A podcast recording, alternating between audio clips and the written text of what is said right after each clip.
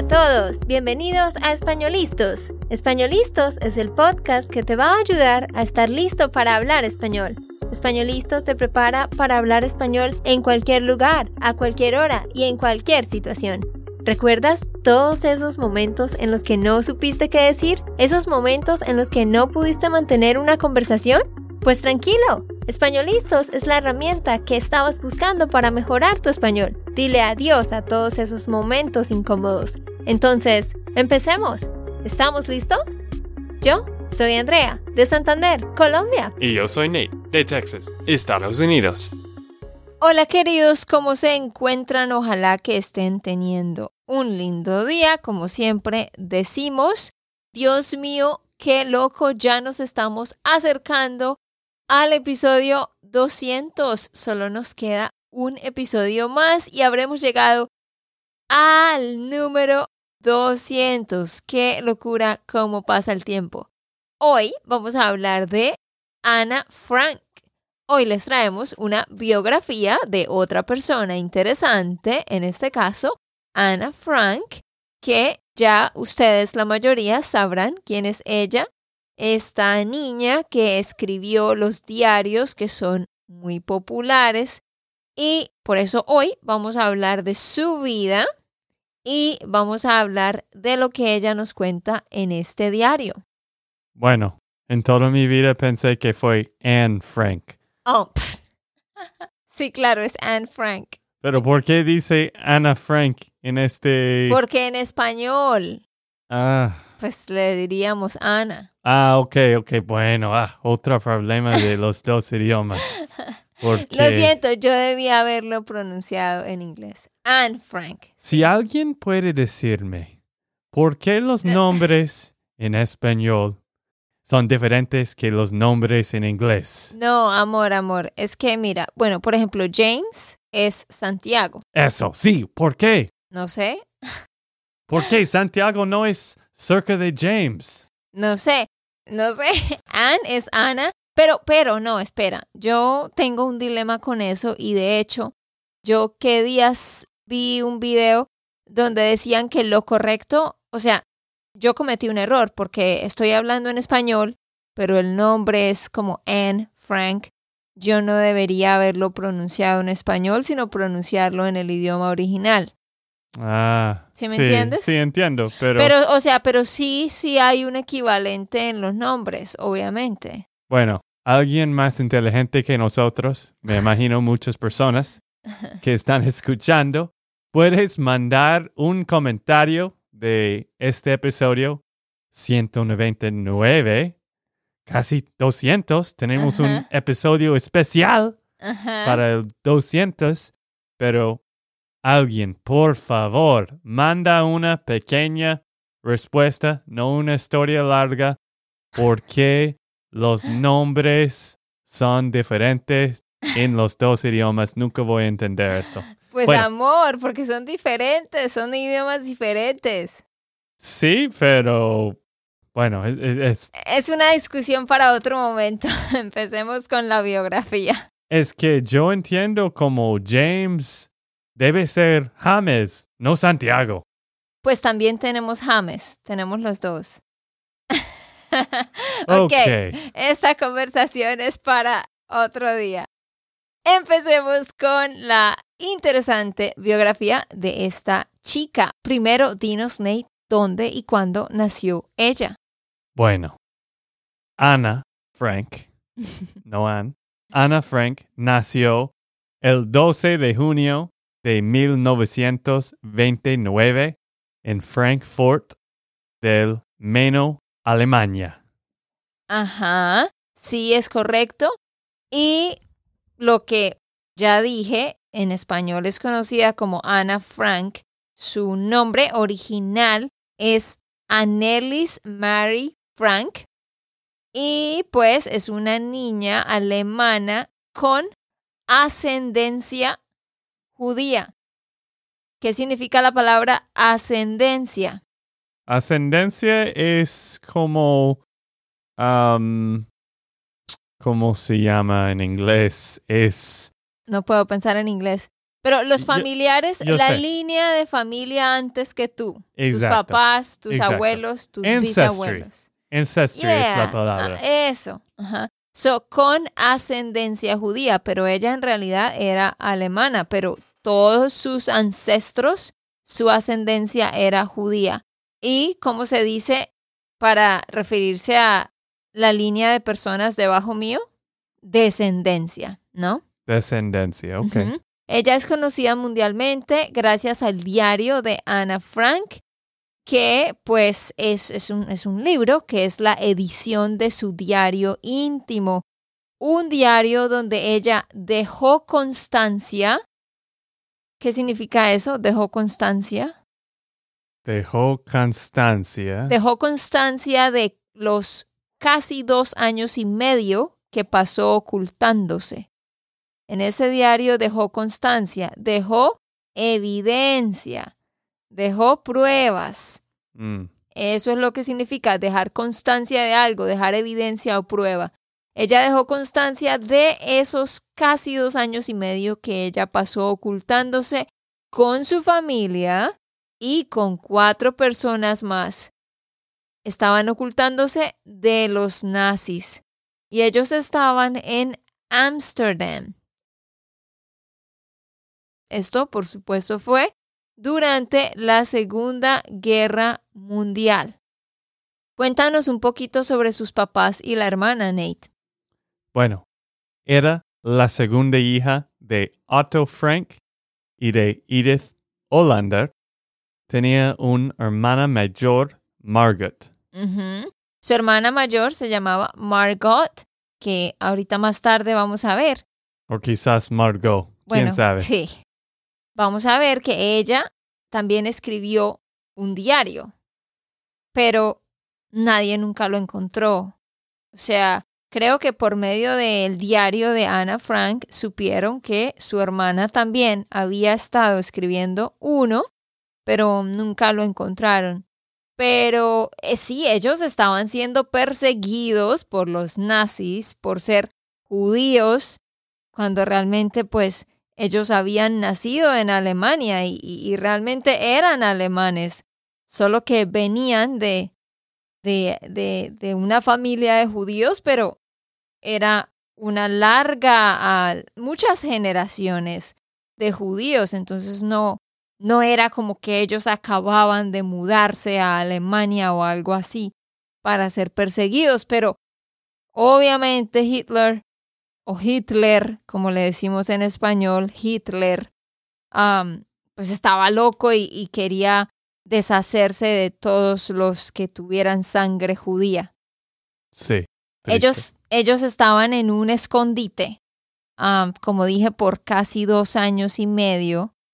Y una vez fueron descubiertos, o yo podría decir en el momento que fueron descubiertos, o tan pronto como fueron descubiertos en su escondite, que es un escondite, Nate. Un lugar para esconder de, de hide. Ajá, sí, exacto. Una vez fueron descubiertos en su escondite, Ana y su familia fueron capturados y llevados a distintos campos de concentración alemanes. A todos se los llevaron. Al único que no se llevaron, que, que logró esconderse y huir, fue el papá de Ana, Otto Frank. Ana fue enviada al campo de concentración nazi de Auschwitz. Auschwitz, no sé cómo pronunciar, pero ustedes entienden. Auschwitz, sí. Oh, ok, eso. Um, de hecho, yo estoy o estaba tratando de aprender alemán. Pues estoy todavía, pero no soy tan constante. Bueno, tú escuchas algunas canciones en Sí. alemán. Ujú. Estoy escuchando música en alemán, pero no estoy completamente seria. En fin, ah, ella fue enviada a, a este campo de concentración el 2 de septiembre de 1944. Y después de eso la trasladaron o la llevaron a otro campo de concentración nazi en Bergen-Belsen, donde murió de una enfermedad que se llama tifus. A propósito, ella no fue como tal quemada en una cámara de gas.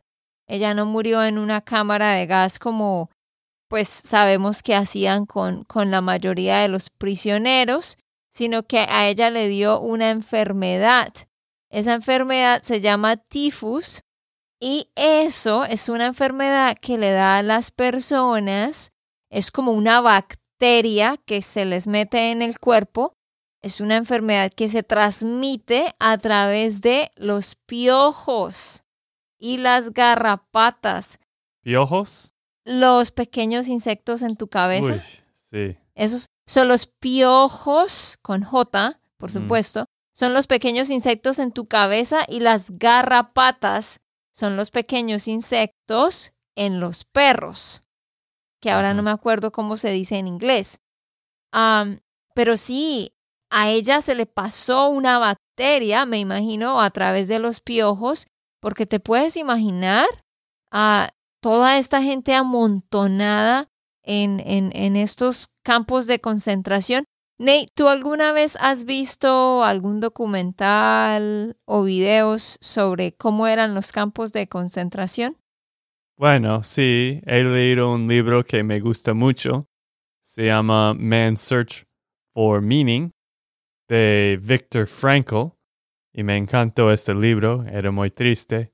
Bueno, he visto algunos documentales, algunos artículos y claro que todo es muy triste lo que pasó en estos lugares de concentración. Nunca podemos entender por qué humanos pueden ser tan cruel. Y hoy en día yo sé que algunas cosas como esto está pasando en algunos países, Sí, pero de la esclavitud que pasó en Estados Unidos por un montón de tiempo y en otros países es muy muy triste que los humanos pueden pensar así. ajá. Increíble que, que un ser humano pueda hacer tanta maldad. Pero sí, yo recuerdo ver un documental donde un, un youtuber, de hecho, se los recomiendo, se llama Luisito Comunica, que es de México. Tal vez algunos de ustedes lo conozcan. Él viaja por el mundo mostrando cosas. Y recuerdo que él estaba mostrando un campo de concentración y, o sea, obviamente todo es muy amontonado. ¿Entiendes? Amontonado, Nate. Amontonado. Todo está muy amontonado, o sea, como en un espacio muy pequeño hay muchas cosas. Entonces Mm. las cosas están muy cerca la una de la otra.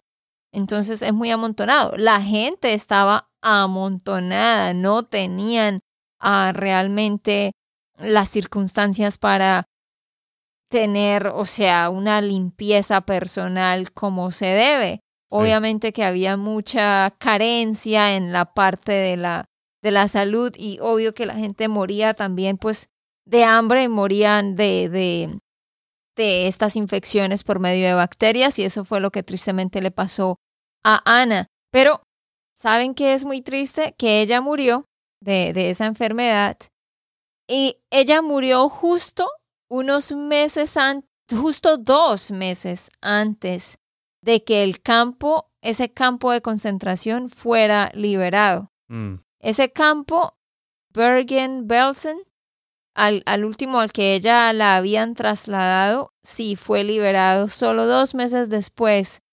Así que qué triste que ella no haya alcanzado a, a sobrevivir para, para ese tiempo cuando, cuando vinieron y liberaron a esas personas.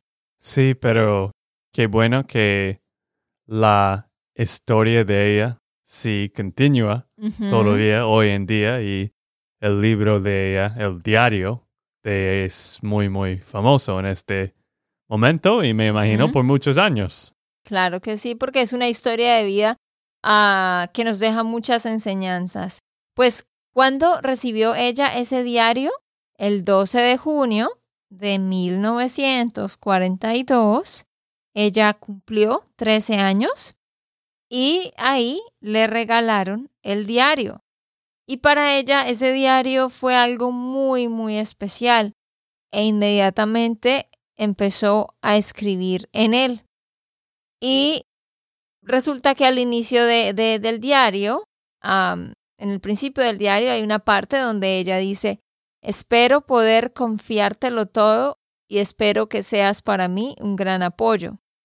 Tú te puedes imaginar a una niña o a cualquier una niña, un niño de 13 años sabiendo que tiene que estar escondido, que no puede hacer las cosas que un niño normal haría a esa edad, porque tu vida está en peligro literal de muerte.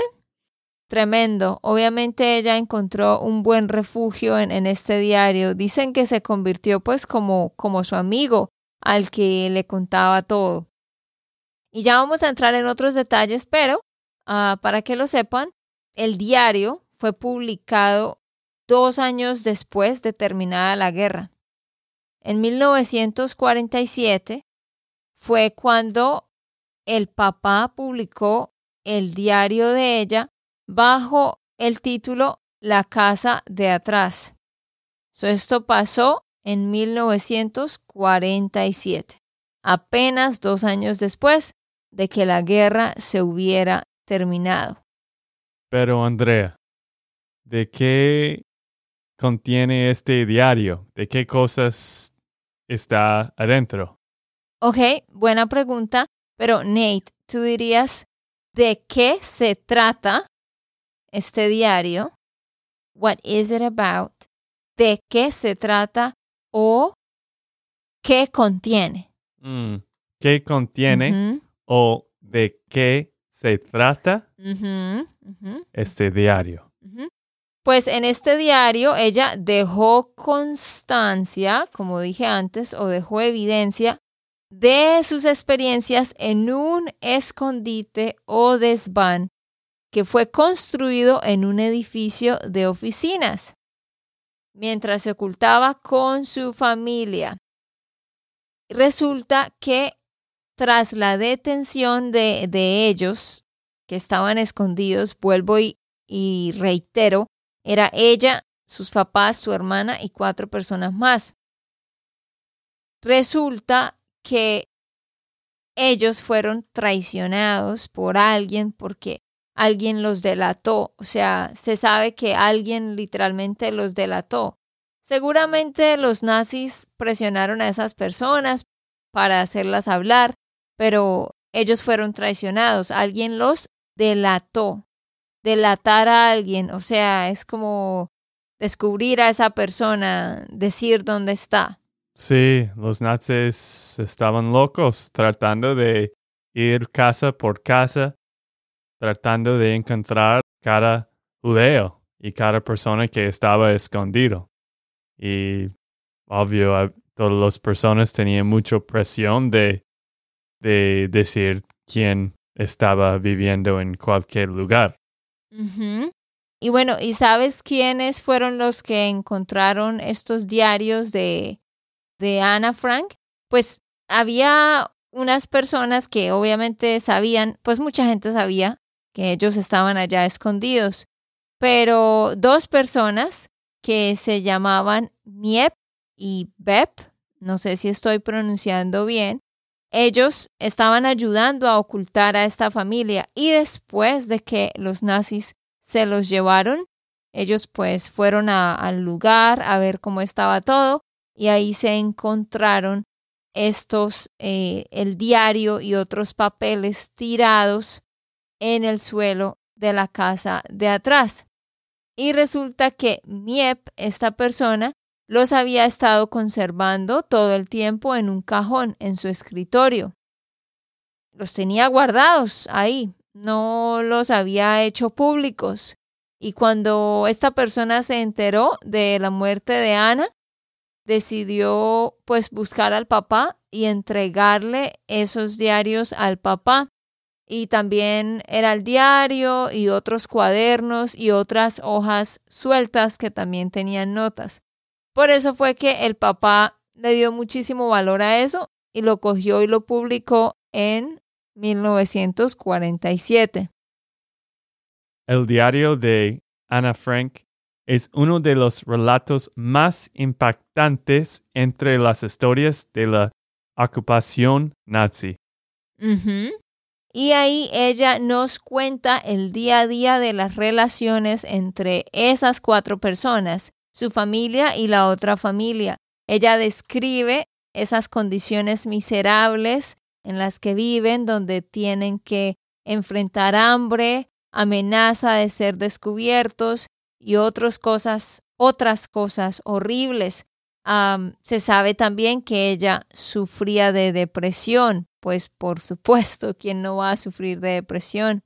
Pero también podemos notar que ella esto la hace ser más madura y la hace ser sabia también y aprende a observar la naturaleza humana y las cosas que, que pasan alrededor y, y, como que ella reflexiona sobre eso y expresa esos pensamientos en su diario.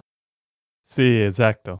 El relato de Anna Frank ofrece un otro relato convincente de una joven sensible y energética que se vuelve pensativa y se entera de los muchos horrores, horrores del mundo. Y así un autorrelato o también podríamos decir un autorretrato. Resulta que ella a este diario como que le puso un nombre, que ese nombre es Kitty o Kitty. Pero resulta que es interesante porque la forma como ella escribe es como si fueran cartas. Generalmente las cartas van dirigidas a Kitty. Entonces, como que se preguntan si, si se está refiriendo a una persona o si se está refiriendo al diario como tal y ese es el nombre que ella le puso al diario.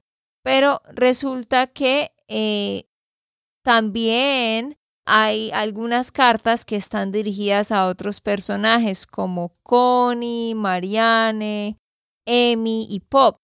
Pero algunos dicen que ella le puso Kitty o Kitty con doble T al diario o, como que ponía ese nombre al inicio de las cartas, quizás porque le estaba escribiendo a su amiga Kate o Kate. Ella tenía una amiga que tenía ese nombre, entonces piensan que quizás como que por eso nombró al diario así. Bueno, a mí me gustan mucho los libros que son muy conversacional, que tiene, que están como escribiendo a alguien o una persona. Y sí, yo creo que es mejor de mandar un mensaje a Kitty, porque con eso va a ser más interesante. Sí, ella es como que le está hablando a alguien en, en, en sus relatos, en lo que escribe. bueno, y entonces, como dijimos, ella escribió durante más de dos años. Ella se, se estima que escribió entre, desde el 12 de junio de 1942 hasta el 1 de agosto de 1944.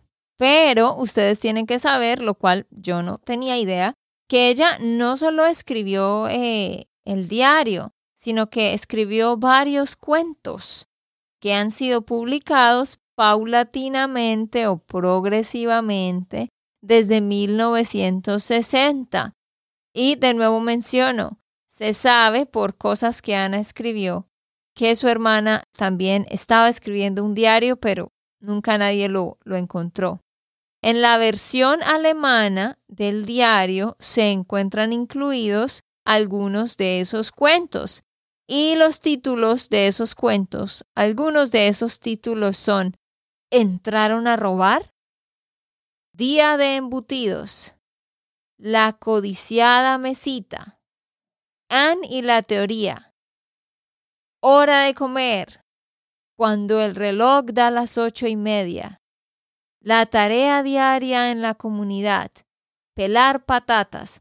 Entonces ahí ella le ponía su título, le ponía la fecha correspondiente y luego ella ponía pues un cuento basado en lo que estaba viviendo. Era bien creativa esta niña. Y pues bueno, este diario es muy importante en el mundo, porque además de su valor literario e histórico, la importancia de este diario radica en la enseñanza de que aún en las peores condiciones, las situaciones pueden sobrellevarse a través del compañerismo, la solidaridad y la esperanza. Y sus palabras dan voz no solo al millón y medio de niños judíos asesinados por Hitler o Hitler, sino también a todos aquellos que han sido víctimas de intolerancia y de persecución. Entonces sí, ella se ha convertido como un símbolo, como una heroína para todos aquellos que, que experimentaron persecución y que aún, como dijo Nate, experimentan persecución hoy en día. Pero sí, se estima que fue un millón y medio de niños judíos que fueron asesinados por Hitler. Pues no por Hitler directamente, pero a causa de ese movimiento nazi. Sí.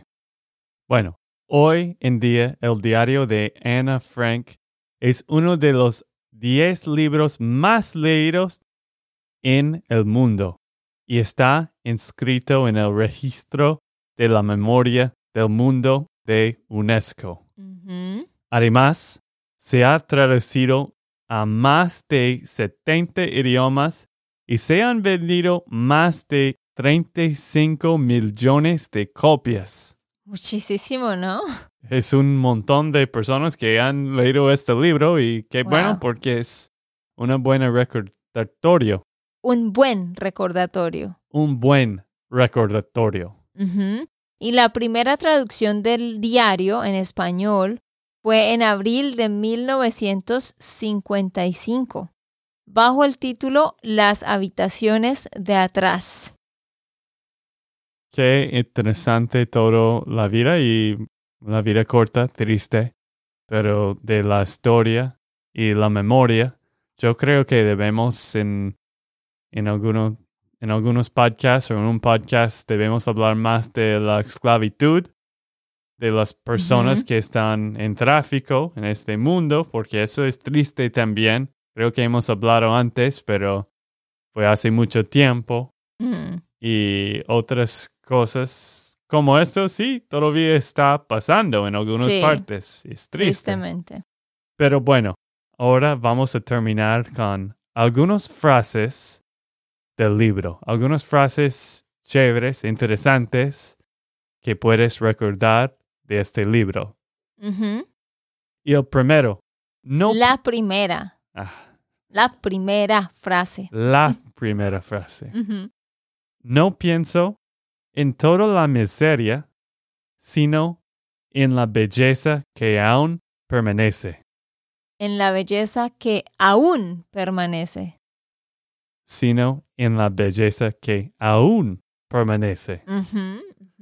A mí me parece una frase muy, muy buena, en serio, por, por hoy en día. ¿Por qué? Porque mucho está pasando mal, quizás por algunos, bueno, con COVID o con algunos problemas del, quizás de político o de tu familia o no sé, no sé qué sufrimiento tienes, pero siempre podemos pensar en la belleza que es este gran mundo que estamos viviendo. Claro, aunque haya muchas cosas malas que tengas a tu alrededor, seguramente hay muchas cosas buenas también, muchas cosas bellas. Entonces sí, tratemos de enfocarnos en esas cosas bellas para darnos ánimo. Otra frase que ella dijo es, cuando miro al cielo, pienso en que todo esto cambiará y que todo volverá a ser bueno, que hasta estos días despiadados tendrán fin, y que el mundo conocerá de nuevo el orden, el reposo y la paz. Qué linda ella, ¿no? De verdad tenía mucha esperanza y siempre mantuvo la esperanza. Eso es lo que debemos ver. Tristemente ella murió no alcanzó a ser liberada, pero vemos que a través de esos dos años y medio ella mantuvo esa esperanza, mantuvo ese positivismo y es lo mejor que podemos hacer. ¿Cuál es otra frase, Nate?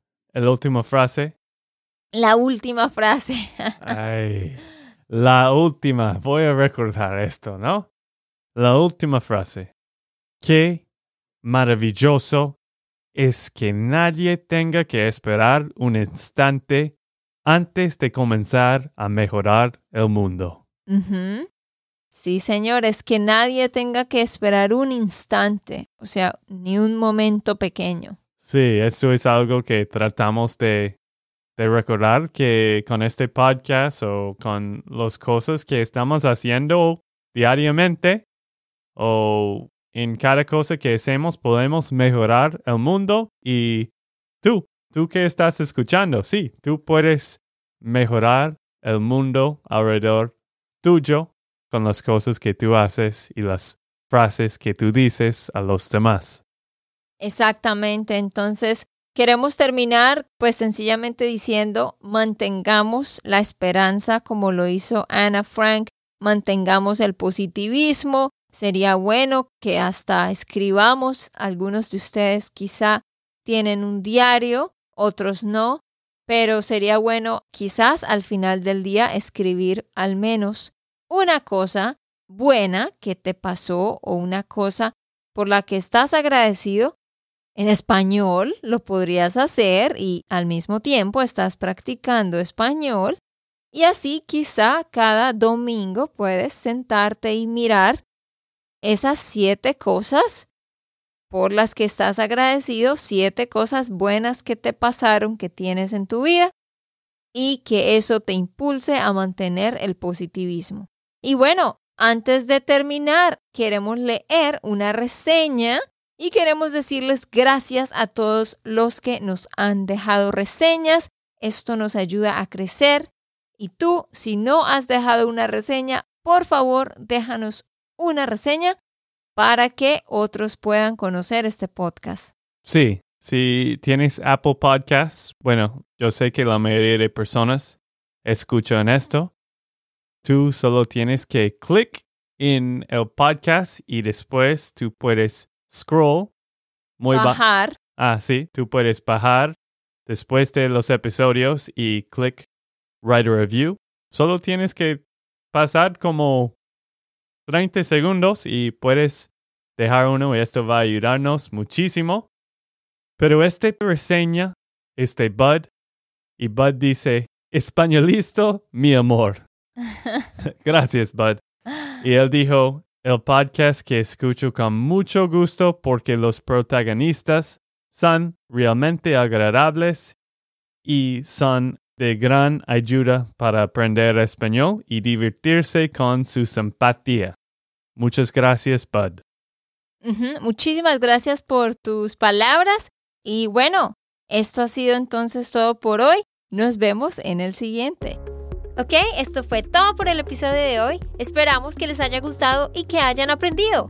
Y recuerda, si sientes que estás listo para aprender español, solo da un clic en Español Listos. No olvides dejar tus comentarios de lo que te gustó y los temas que quieres que tratemos. Suscríbete y déjanos tus reseñas. Españolistas les dice chao chao y hasta, la próxima.